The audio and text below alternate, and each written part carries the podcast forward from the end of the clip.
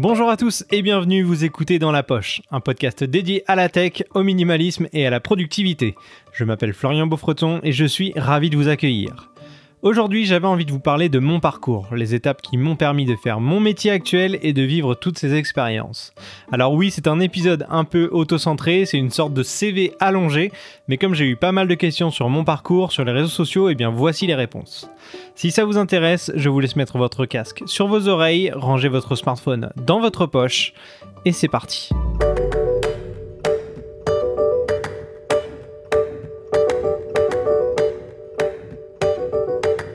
Alors je vais commencer à l'âge de 16 ans. Euh, c'est là où tout a commencé, on va dire. J'ai commencé en tant que bénévole dans un festival de musique qui est juste à côté de chez moi.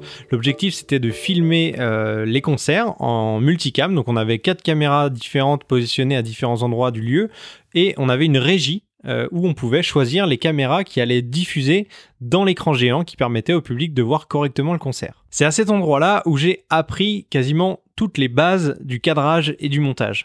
On avait avec nous des gens professionnels qui pouvaient nous aiguiller, qui pouvaient nous aider à manipuler les caméras et les logiciels de montage. Donc j'ai appris euh, Final Cut Pro, euh, c'était Final Cut Pro 7 à l'époque, donc pour ceux qui ne connaissent pas du tout le montage, c'est un logiciel qui, euh, qui a beaucoup évolué, on est passé à des versions bien plus avancées maintenant. Et donc j'ai découvert ce milieu-là qui m'a beaucoup plu et intéressé.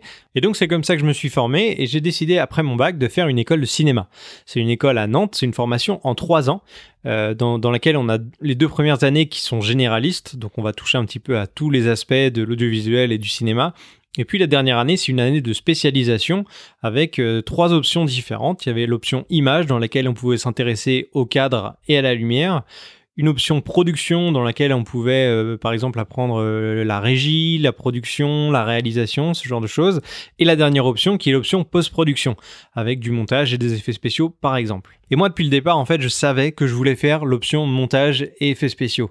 Dans un coin de ma tête je m'étais toujours dit que j'ai envie de faire des effets spéciaux pour le cinéma, de faire euh, des trucs de fou, des explosions, enfin bref, plein de choses. Des... En fait, ce qui m'a beaucoup inspiré, c'est le film Iron Man, même le tout premier, euh, dans lequel je voyais tous ces effets spéciaux avec Jarvis, etc. Enfin bref, j'étais euh, assez fan de, ces effets-là et je m'étais dit, ben moi, mon métier, je veux faire ça. Donc j'ai suivi mon cursus normalement, euh, mais je passais la plupart de mon temps libre à apprendre en autodidacte ou grâce à des tutos vidéo et écrits pas forcément pour prendre de l'avance, mais juste parce que ça me plaisait en fait. Et j'ai découvert à l'époque les tutos de vidéo copilot. Je sais pas si ça vous parle. C'est Andrew Kramer qui est euh, un Américain qui est un spécialiste des effets spéciaux et qui propose des tutos assez cool sur After Effects. Et euh, d'ailleurs, je le recommande toujours parce que euh, il fait des tutos régulièrement et c'est assez assez impressionnant.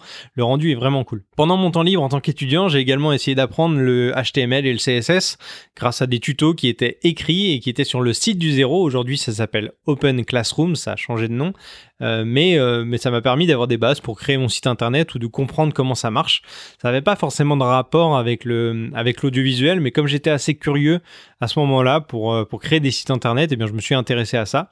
Et enfin, je me suis un peu intéressé à la 3D. À l'époque, j'utilisais Cinema 4D que j'avais j'avais téléchargé et je suivais des tutos comme ça. Alors je me rappelle, j'avais essayé de construire une cuisine en 3D, j'avais euh, suivi un logiciel pas à pas qui était écrit, donc c'était extrêmement long à suivre. Euh, mais voilà, je passais un peu de temps à faire tout ça et c'était vraiment par curiosité et par passion. Mais à aucun moment j'avais un plan précis pour me former un métier spécifique. Euh, j'ai juste voulu découvrir ça et apprendre ce qui me plaisait à T. Et tout ça, ça m'amène à l'étape suivante de mon parcours, c'est mon stage de fin d'année. Euh, lors de la troisième année, on avait un stage d'un mois à faire au mois de février. Et à un mois de ce fameux stage, l'entreprise dans laquelle j'avais été accepté, qui était un studio d'effets spéciaux qui, qui travaillait sur un film à gros budget euh, français, eh bien ce studio a fait faillite et au final, euh, ben, je me suis retrouvé sans stage.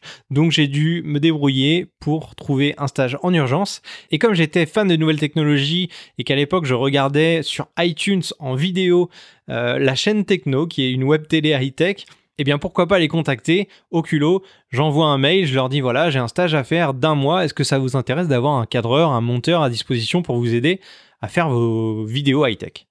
Et ce moment-là, c'est un peu le tournant de euh, tout ce qui s'est passé ensuite. Il y a eu un mélange de chance et de, bon timing, je ne sais pas comment expliquer ça, mais à ce moment-là, la chaîne Techno, donc c'est Jérôme Colombin et François Sorel, deux journalistes tech que vous connaissez peut-être, qui géraient cette, euh, cette chaîne, euh, cette web télé, ils ont décidé de faire une vidéo par jour sur l'actualité des nouvelles technologies. Ils venaient juste de lancer ce projet-là, ils se sont dit bah, tous les jours on va faire une vidéo là-dessus.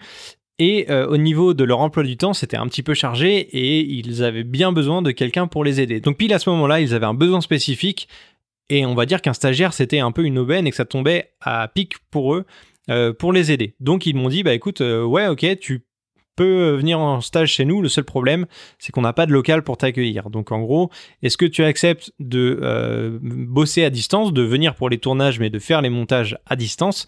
Ce que j'ai fait. Et, euh, et au final, ça s'est super bien passé. En commençant à bosser avec eux, j'ai dû apprendre à utiliser Sony Vegas, qui est un logiciel de montage que j'avais jamais touché auparavant. Mais il fallait que je m'adapte au logiciel qu'ils utilisaient déjà, donc c'est ce que j'ai fait. J'ai passé euh, une ou deux semaines à, tester en faisant des montages, euh, des montages concrets, mais ça m'a permis d'apprendre très vite et de m'habituer à un nouveau logiciel sans aucun problème. Ce stage d'un mois, ça m'a vraiment plu parce que j'étais vraiment dans un univers qui me plaisait. J'étais entouré par des passionnés de nouvelles technologies comme moi et euh, le fait de faire des vidéos qui étaient diffusées sur Internet, euh, où en gros on avait euh, le montage dans la journée, la diffusion le lendemain par exemple, c'est quelque chose qui est assez satisfaisant de tourner une vidéo, de le mettre en ligne le lendemain et directement d'avoir des retours.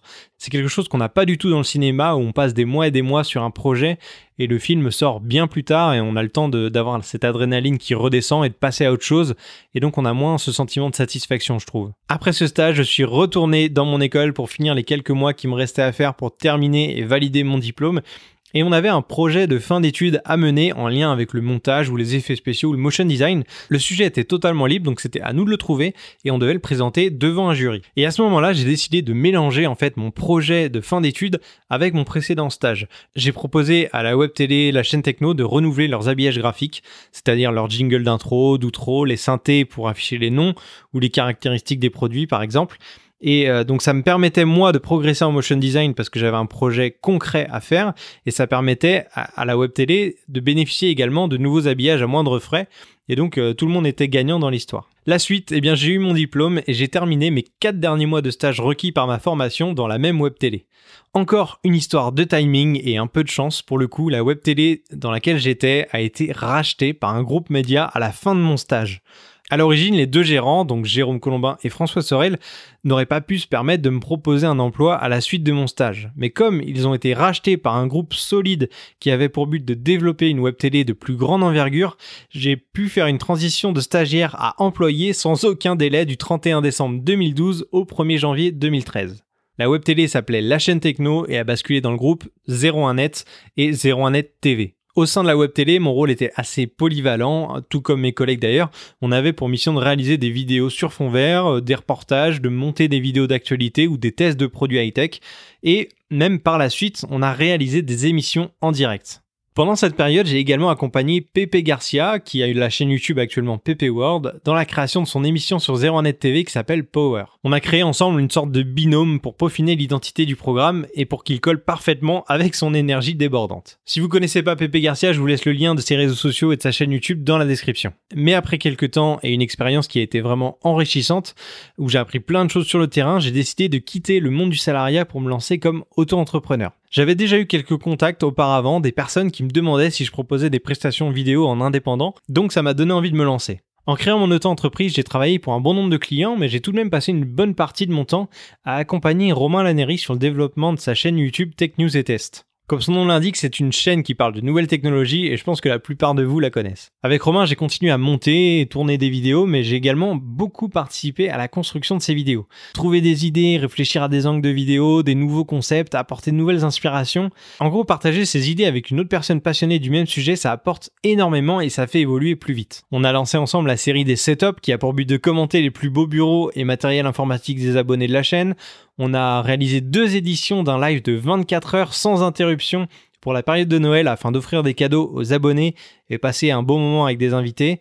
On a pu réaliser des voyages incroyables un peu partout dans le monde pour découvrir et tester des produits high-tech. Alors en façade, on a l'impression que c'est assez simple, mais derrière tout ça, évidemment, il y a du travail, de l'organisation, de la gestion du temps. Il faut qu'on conserve un rythme de production et de qualité qui est constant ou en amélioration. C'est très formateur, faut pas croire que c'est hyper simple, il y a du travail derrière. En parallèle de tout ça, de mon activité avec Romain et avec d'autres clients, j'ai toujours été curieux de développer de nouvelles compétences. Je suis toujours à l'affût de nouveaux projets ou des formats qui peuvent apparaître. Et depuis un bon nombre d'années déjà, j'écoutais des émissions audio qu'on appelle des podcasts. Et la montée en puissance de ce format-là depuis quelques années m'a motivé à me lancer et à créer dans la poche. Alors je suis conscient que la thématique du podcast n'est pas forcément celle sur laquelle ceux qui me suivent via les réseaux sociaux me connaissent, mais j'essaie de proposer un contenu un peu différent et avec des sujets plus profonds que du test produit uniquement. J'ai fait ce métier pendant pas mal d'années et je peux vous assurer que le matériel n'est pas le plus important au final. Si je peux vraiment vous conseiller quelque chose, c'est de continuer d'être curieux, d'apprendre de nouvelles choses ou de perfectionner vos connaissances actuelles. Voilà, j'espère que ce podcast un peu moi-je vous aura intéressé. Vous pouvez me laisser vos questions en commentaire sur YouTube, j'essaierai d'y répondre. Au j'en profite, si c'est pas déjà fait, vous pouvez vous abonner à ma chaîne. D'ici le prochain épisode, je vous dis à très vite dans votre poche.